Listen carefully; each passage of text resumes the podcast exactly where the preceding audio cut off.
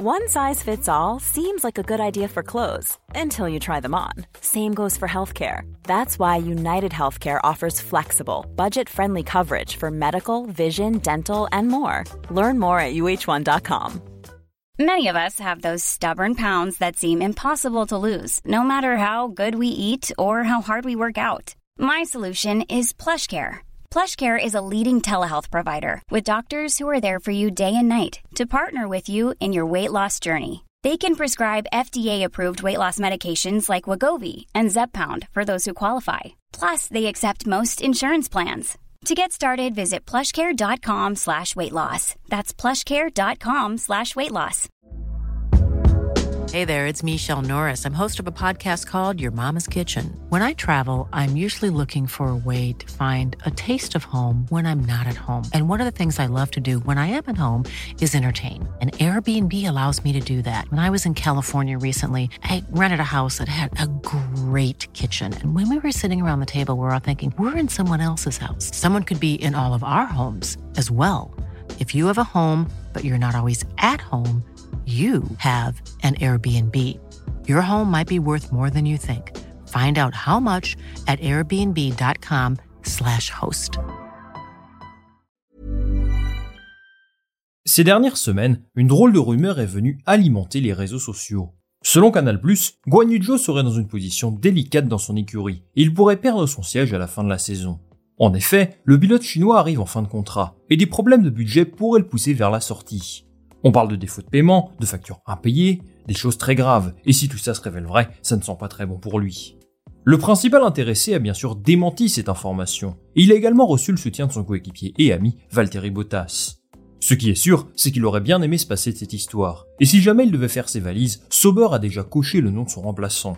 Je parle bien entendu de Théo Pourchère, qui fait partie de leur académie et qui est très bien parti pour s'alléger le titre en Formule 2. Il reste 39 points à distribuer et avec 24 points d'avance sur son rival, Frédéric Vesti, il est évidemment le grand favori pour remporter le championnat. Dans cette vidéo, on va essayer de mettre à part au maximum les problèmes financiers Guanujo pour se concentrer sur le sportif. Que doit faire Sauber? Choisir la stabilité en conservant Joe, tenter le parité au pour cher ou choisir un autre pilote surprise? Je vous donne mon avis sur le sujet tout de suite. Commençons d'abord par parler des statistiques de Guanujo jusqu'à présent.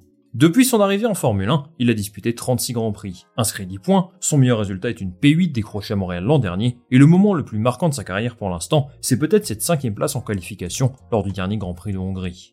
Lorsqu'on regarde ça comme ça, on ne peut pas dire que ses performances cassent trois pattes à un canard.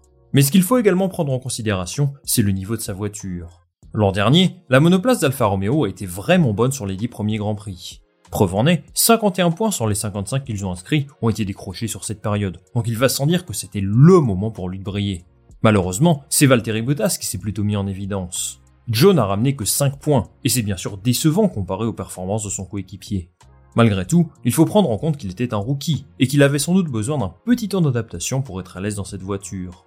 Il y a eu une progression en deuxième partie de saison, et l'écart avec Bottas n'était plus aussi important. Joe a surtout brillé par sa régularité et sa maîtrise. Il ne causait presque aucun accident, et ses abandons sont principalement liés à des problèmes mécaniques qui ne le concernent pas directement, donc là-dessus, on ne peut pas trop lui faire de reproches. C'est donc assez logiquement qu'il a reçu une prolongation de contrat d'une saison, qui a globalement été saluée par les observateurs. Joe abordait donc cette saison avec de nouvelles ambitions, et évidemment, les attentes ne sont plus les mêmes que lorsqu'il était rookie. Pour le moment, il connaît un exercice mi-figue mi-raisin si je puis dire. D'abord, il faut avouer que les courses d'Alfa Romeo sont pour la plupart du temps assez anonymes. Une fois toutes les 5 courses à peu près, il bataille pour une P10 à tout casser, et c'est assez représentatif du niveau de la voiture.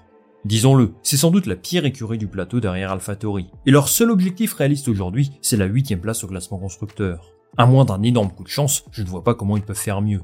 Joe évolue dans ce contexte, et forcément, ça ne lui permet pas de s'exprimer pleinement. Du coup, la meilleure comparaison à faire, à mon sens, c'est de regarder ce que fait Valtteri Bottas.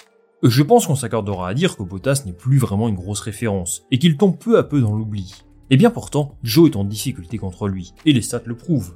En qualification, c'est 8 à 5 et 10 à 4 en course, le tout en faveur de Bottas. Joe a marqué des points à deux reprises, Bottas trois fois, et il est évident qu'il y a un rapprochement au niveau des performances. Mais en Formule 1, est-ce que nous ne sommes pas en droit d'en attendre davantage?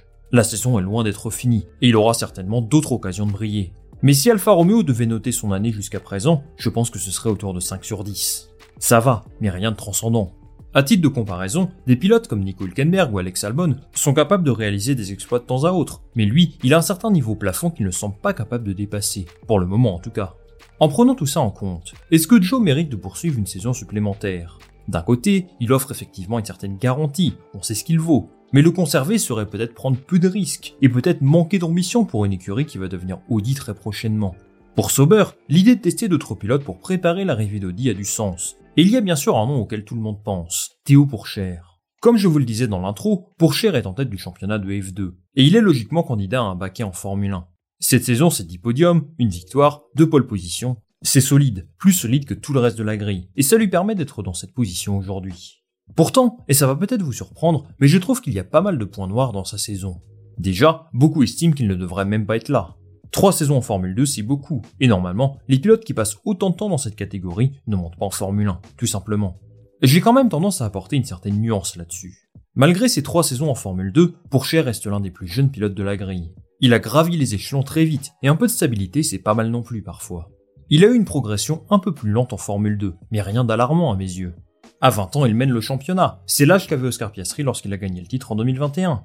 Dit comme ça, eh bien on se rend compte qu'il n'est finalement pas en retard par rapport au temps de passage des autres pilotes. Il faut aussi comprendre que des performances comme celle d'Oscar Piastri, c'est-à-dire gagner le titre en étant rookie, c'est extrêmement rare. Sur les 5 dernières années, c'est le seul qui a réussi ça, et je pense que ce sera la même chose l'an prochain. Par contre, il m'a déçu sur pas mal de choses, et je veux dire que ça remonte à l'année dernière. J'ai tendance à dire que la saison réalisée par Drogovic en 2022 est celle que j'attendais de pour cher. Il a fait beaucoup de qualifications décevantes, des week-ends où il passait vraiment à côté. L'an dernier, il termine vice-champion au final, mais j'aurais aimé le voir offrir un peu plus de résistance à Drogovic. Cette saison n'est pas aussi flamboyante que ce qu'on espérait, et il y a toujours des contre-performances de temps en temps. Par exemple, c'est une seule victoire pour lui pour l'instant. À titre de comparaison, Frédéric Vesti ou Oliver Berman en comptent 4 chacun, donc c'est assez frustrant. Je pourrais aussi vous parler de son week-end à en début d'année, qui est tout simplement mauvais. Il percute Berman en course sprint, les deux doivent abandonner et il reçoit une pénalité de 5 places pour la course principale. Vraiment pas digne d'un concurrent au titre, disons-le. En revanche, il y a quelque chose qui a changé depuis l'année dernière. Il est extrêmement régulier. Même s'il ne gagne pas, il se retrouve très souvent sur le podium, et c'est certainement ce qui va lui faire le titre cette saison. Ça, c'est une vraie progression de sa part. Il a aussi eu pas mal de réussites. À Zandvoort, il est contraint d'abandonner. Mais tous ses concurrents du top 5 aussi, à l'exception de Victor Martins. On peut appeler ça la chance du champion, peut-être. Même chose à Monza le week-end dernier. Frédéric Vestis fait sortir par Roman Stanek et doit abandonner. On a l'impression qu'il a une autoroute toute tracée vers le titre. Rien n'est encore fait, mais s'il devient champion, c'est sûr qu'il entrera dans la discussion pour un baquet l'an prochain. Le cas contraire, je pense qu'ils prendront quelqu'un d'autre. Vient alors la grande question. Si Pourchère devient bel et bien champion de F2, qui Sauber doit-il choisir la saison prochaine pour lancer le projet Audi en quelque sorte? Bottas sera là, c'est quasiment une certitude, et aujourd'hui, j'ai tendance à pencher vers Théo Pourchère plutôt Joe. Je suis français donc il y a toujours une certaine part de subjectivité dans cette histoire, mais en essayant de rester le plus neutre possible, je pense que Pourchère peut être une excellente alternative pour eux. On sait à peu près ce que votre Joe, alors pourquoi ne pas tester Pourchère c'est un pilote très jeune, parmi les plus performants ces dernières saisons en F2, qui a des lacunes aussi, certainement, mais il a le potentiel pour rouler en Formule 1. Ça, je pense qu'il l'a largement prouvé. De plus, si Logan Sargent, Zhou ou Liam Lawson sont sur la grille aujourd'hui, je ne vois pas pourquoi il n'aurait pas le droit d'avoir sa chance lui aussi. Avec un coéquipier comme Bottas, je pense que c'est une bonne opportunité de progresser auprès d'un pilote d'expérience. Si les rumeurs Carlos Sainz Audi se confirment pour 2025, ça pourrait faire un duo vraiment intéressant avec Pourchère, et je ne sais pas vous, mais moi j'aimerais bien voir ça. Pourtant, je pense que rien ne va être simple pour lui. D'abord, il va subir la concurrence de son ennemi juré en 2022, à savoir Felipe Drugovic. Et oui, ça peut paraître surprenant, mais Drugovic est lui aussi dans les petits papiers de Sauber. A priori, il n'y a pas de relation entre les deux, mais il est soutenu par Aston Martin, qui croit fortement en lui, mais qui n'a juste aucune place dans son équipe. Vu ses performances l'an dernier, j'aurais voulu le voir dans une Formule 1 dès cette saison. Évidemment, ce ne serait pas devenu un top pilote ou quelque chose du genre, mais je trouve qu'il est quand même très sous-estimé. Il a littéralement écrasé tous ses concurrents en Formule 2. Ils n'étaient pas tous mauvais, contrairement à ce que beaucoup peuvent penser. Sargent, Lawson, Pourchère, Iwasa, Vesti, Douane, ce ne sont pas des pilotes de seconde zone. Drugovic peut apporter pas mal de sponsors à Sauber, donc peut-être que ça peut jouer en sa faveur s'ils sont à la recherche de liquidité, ce qui semble être le cas. Quoi qu'il arrive, il est quasiment certain d'être titulaire quelque part l'an prochain, puisqu'il est la priorité numéro 1 d'Andretti en Formula I. À part lui, je pensais que Mitch Schumacher pouvait être une option sur la table. Il est allemand, et forcément, le lien avec Audi est facile à faire. Malheureusement, ça semble compromis, puisque Toto Wolff a récemment déclaré que toutes les portes se ferment devant lui pour l'instant. Le line-up de Sauber pourrait donc évoluer l'an prochain. Si Guanyujo règle ses problèmes de facture, il a les cartes en main pour changer son destin. Il lui suffit de réaliser de bonnes performances lors de la tournée asiatique et américaine de la F1 et je pense vraiment qu'il a moyen de se sauver. Si je devais choisir, je prendrais pour cher personnellement, parce que ça fait des années qu'il est dans l'académie Sauber, et ça serait bien de voir un pilote sur lequel ils ont misé réussir à décrocher un siège en Formule 1, un peu comme Logan Sargent cette saison. On verra ce que l'avenir leur réserve. Vous de votre côté, n'hésitez pas à me dire en commentaire qui vous aimeriez voir chez Sauber l'an prochain, plutôt Team Pourchère, Team Joe ou Team Drogovic, et moi je lirai tout ça avec attention. Pensez à liker cette vidéo et à vous abonner, ça m'aide énormément en termes de visibilité et de référencement, et on va se retrouver très vite pour une nouvelle vidéo. Salut à la prochaine